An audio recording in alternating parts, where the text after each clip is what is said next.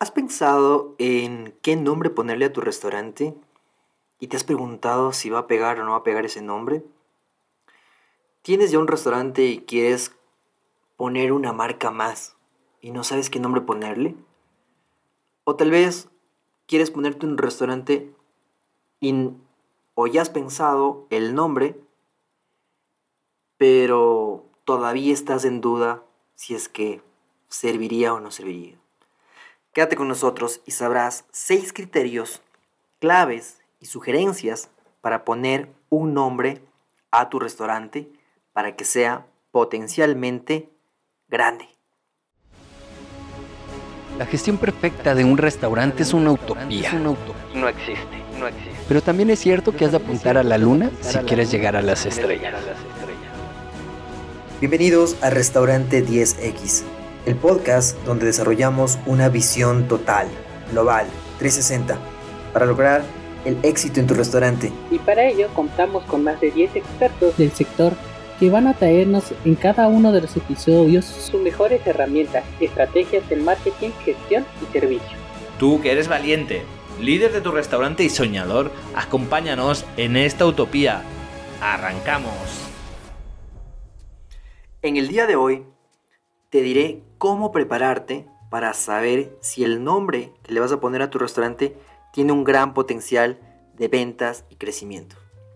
Hola, mi nombre es Freddy Viteri. Yo ayudo a empresas y emprendedores para que aumenten sus ventas a través de la implementación de consultorías especializadas en cuatro ejes. Marketing estratégico, contabilidad y finanzas, procesos y operaciones y talento humano. Y hoy vamos a hablar de los elementos fundamentales de la marca de tu restaurante.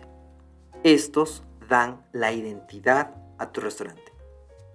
Y qué bueno empezar por el fundamental que es el nombre. El nombre de tu marca, el nombre de tu restaurante. ¿Cuáles son, cuáles son los diferentes elementos de la marca? Bueno, este es donde vamos a empezar hoy. Y esperamos hacer, espero hacer algunos episodios acerca también de, del logotipo, o el símbolo, escríbenos ahora en restaurantes 10X eh, en Instagram o también en mis redes sociales y dime, Freddy, yo también quiero otro episodio sobre el logotipo o sobre la página web o sobre el personaje. Vamos a ver cada uno, pero hoy nos vamos a centrar en el nombre de la marca. Bien, entonces, como les decía, puede ser eh, los diferentes elementos desde el nombre de la marca, el, logotipo, ¿no es cierto? O el símbolo de la marca, eh, la página web, la página URL. Eh, hay algunos restaurantes que utilizan también un personaje, ¿sí? ¿Se acuerdan ustedes de este famoso Ronald McDonald, por ejemplo? Ese es un personaje, pero hay otros, hay el Chiqui también de, o al menos acá, hay el, eh, o había el Chiqui que era de, otra de las marcas también grandes. ¿Cuál es el eslogan, cierto? ¿Cuál es el eslogan de, de tu marca? Eh, muy reconocido, por ejemplo, en, guerras de, pizzerías, por ejemplo, los eslogan que utilizan cada uno, ¿no es cierto? Unos se van por el tiempo, como en el caso de Domino's, otros se, van por la, por la calidad, por ejemplo, como, como por ejemplo Papa John's, ¿sí? ¿Tienes un jingle? ¿O estás pensando de pronto en un jingle? ¿Sabías que también hay sonidos propietarios de tu marca? Ahí hay sonidos que pues ayudan muchísimo en todo lo que tiene que ver con el, el marketing auditivo algo fundamental también, otro elemento que también si es que quieres, pues podemos hacer un episodio acerca solo de todo lo que es empaques, acerca de todo lo que es packaging desde el punto de vista de la mercadotecnia, del marketing, ¿sí? Los colores corporativos también son otros elementos fundamentales e inclusive podemos hablar de ciertos elementos, por ejemplo, el aroma, cuando hablamos de marketing olfativo e inclusive la música. ¿Qué música pones en tu, en tu restaurante? ¿Tienes bandas de música? Es decir, ¿tienes ciertas bandas horarias donde hasta cierta hora pongas un tipo de música y después la cambies? Eh, es reconocido que en tu restaurante se presenten bandas de rock. Bueno, ahora eh, es un poco complejo por la situación en la mayor parte de países, sin embargo ya se está regresando a tener ciertas bandas de ciertos tipos musicales, donde también es algo que forma parte de lo que es la marca de tu restaurante. ¿Sí? Ahora, ¿cuál es la importancia de todos estos elementos? Pues en realidad todo esto ayudan a tangibilizar la marca, ayudan a identificar tu marca, ayudan a, a que exista esta diferenciación del resto de marcas. Esto lo que va a hacer es aumentar el conocimiento de la marca, algo que se conoce como el famoso brand awareness, ¿sí? Pero también le dan personalidad a tu marca. Eh, hace que ciertos usuarios, ciertos clientes te escojan a ti por algo específico y te dan definitivamente una buena imagen, ¿ok? Ahora, eh, ¿cuáles son los criterios para escoger los elementos de la marca? Básicamente, nosotros tenemos seis criterios que te van a ayudar a colocarle el nombre a tu marca. El número uno es que sea algo memorable. ¿sí? Tu marca tiene que sea, eh, ser fácilmente memorable, eh, que se pueda reconocer, pero también recordar. Entonces, el primer criterio es que sea memorable. El segundo es que tenga un significado, ¿sí? que esa marca describa algo que sea persuasivo. El tercer punto es que sea agradable, es decir, que se trate de una marca que sea divertida, que sea interesante, pero ojo, porque también tiene que ser algo, algo estético, ¿no es cierto? Algo bien cuidado, algo bien hecho. Puede ser también que hablemos de que sea una marca, un nombre que sea transferible. ¿A qué se refiere con transferible? Pues dentro y a través de cada categoría de productos tiene que, tiene que poder viajar. ¿A qué me refiero? Em, puede ser que esta marca eh, en un país signifique algo y en otro país signifique otra cosa totalmente distinta. Entonces hay que ver ciertos límites culturales, geográficos, etc. Yo recuerdo eh, con uno de mis clientes, un cliente colombiano, pues deseaba poner el nombre en su restaurante de comida rápida quería ponerle perros y perras a ciertos productos, ¿sí? Pero eh, esto tenía unas denotaciones peyorativas, estaba mal, dicho en, ciertos países, por lo que le decía, no, acá esto no puede ser, eh, no podemos ponerle ese nombre, ¿sí? Entonces hay que saber poner también el nombre correctamente a los productos, y esto es lo mismo, o sea, se aplica también al nombre de la marca, ¿sí? Eh, tiene que ser adaptable también, ¿no? Tiene que ser flexible, se lo puede también actualizar. Miren ustedes que las marcas eh, a través del tiempo a veces puede ser que sigan cambiando, a veces se hacen, se, acortan, a veces se amplían, pero tiene que adaptarse.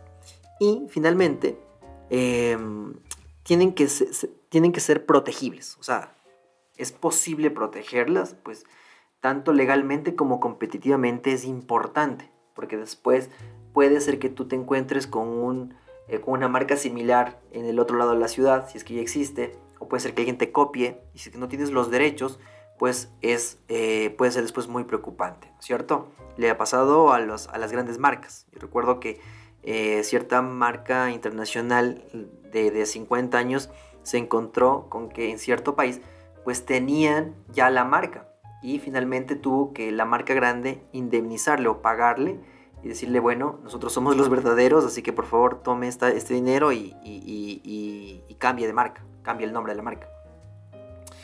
Entonces, ¿cuáles son las técnicas fundamentales para nombrar o para poner un nombre a la marca? Bueno, em, vamos a ver, antes de ver estas técnicas, hablemos sobre tres capturas, eh, perdón, sobre tres claves fundamentales. Y justamente una clave fundamental es crear esta conciencia y esta recordación.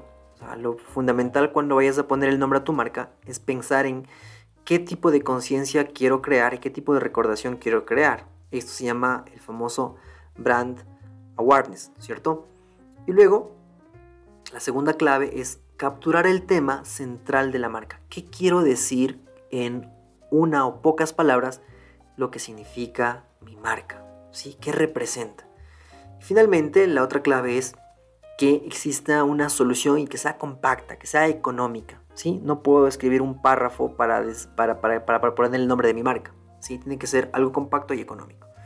Y entonces, ahora sí, vamos con estas seis em, técnicas fundamentales que nos ayudan. Yo sé que esta información, o más bien dicho, la información de de, de, poner nombres, de hacer, por ejemplo, un brainstorming, ¿cierto? Em, te puede ayudar mucho y puedes poner muchos nombres, inclusive después puedes comenzar a evaluar cuál es el nombre que más pegaría, preguntar a familiares, hacer encuestas sobre cuál es el nombre que más puede pegar.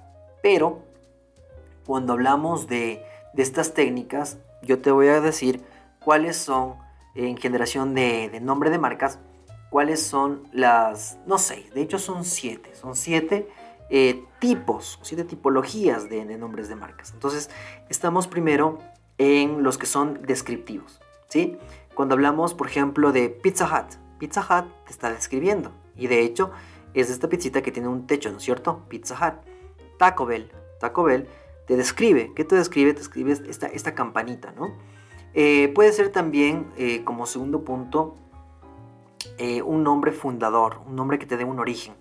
Por ejemplo, McDonald's. McDonald's es o viene de los hermanos McDonald's, ¿cierto? Eh, pueden ser abreviaciones, ¿sí? Abreviaciones eh, como por ejemplo IHOPS, ¿sí? Eh, ¿Qué significa IHOPS? Es el International House of Pancakes, ¿cierto? Eso significa IHOPS y es muy reconocida por los desayunos, por los, por los pancakes, ¿no es cierto? KFC también es una, una abreviación. Pueden haber también, como, como, como el cuarto, la cuarta técnica, eh, inventos y pueden ser también divertidos, ¿cierto? Por ejemplo, eh, Dominos. Dominos es una, especie de, invento, pero bueno, más aplica a, otras industrias como Google. Google es un invento, el nombre, ¿sí? Eh, basado en, que se basan en algo, por supuesto que sí. Ahora, puede ser un nombre histórico, puede ser un nombre mitológico, ¿sí? Em, Starbucks, por ejemplo. Starbucks es un nombre mitológico, un nombre que tiene un significado, cierta historia. Em, hay, por ejemplo, un restaurante muy, muy, muy, muy bueno en, Lima, en Perú, que también tiene una representación histórica, es el Central de Virgilio Martínez, ¿sí? Este es uno de los mejores restaurantes en Perú. Ahora, ¿podemos poner nombres genéricos? Pues sí, ¿sí? Por ejemplo, un nombre genérico es Subway. Y Subway todo el mundo lo conoce. Ahora, hay un restaurante que es reconocido como el segundo mejor restaurante a nivel mundial que se llama Alinea. ¿Sí? Alinea de este chef que es eh, Grand Chats, que es, queda, me parece que en Chicago, en Estados Unidos. O por ejemplo, el mejor restaurante de, reconocido como el mejor restaurante de México, este restaurante Pujol.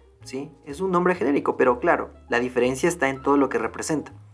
Este restaurante Pujol es de Enrique Olvera, queda en la Ciudad de México. Es muy, muy, muy, muy conocido. Si es que estás en México, escríbeme y ponle sí. En realidad, yo conozco este restaurante, he escuchado este restaurante.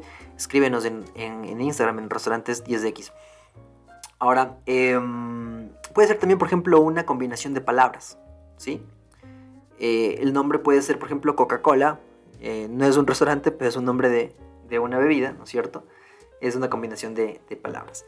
Ahora, ¿cuáles son las sugerencias para poner el nombre? Pues como hemos visto, tiene que ser algo distinto, tiene que ser diferente, tiene que ser fácil eh, pronunciarlo.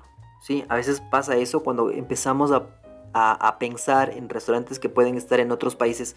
Eh, a veces utilizamos nombres, por lo general, eh, en inglés, porque el inglés es como un, genérico, eh, pero a veces nos equivocamos en lo que representa, ¿sí?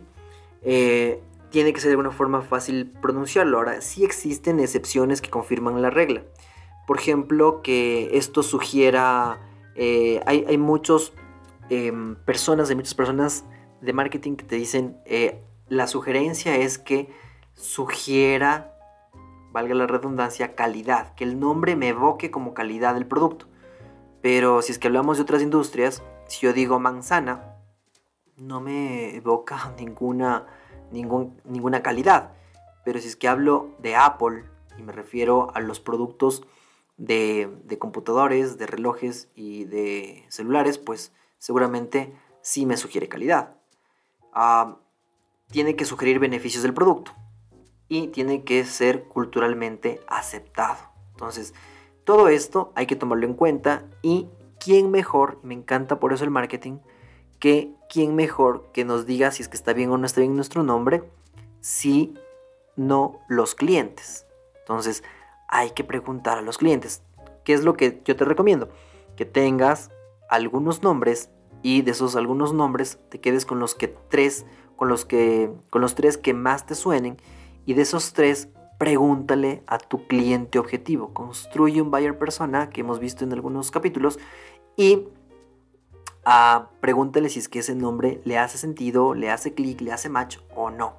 ¿Sí? Entonces, escríbenos, si es que gustas, escríbenos ahora a restaurante 10X en Instagram y compártenos los nombres y de, ellos pues te podemos dar algunas sugerencias. Espero que te haya gustado este episodio del día de hoy. Recuerda seguirnos en Instagram. Nosotros estamos en las principales plataformas de podcast y si quieres visitarme también a mí, pues estoy en a un clic en freddyviteri.com. Nos vemos hasta la próxima.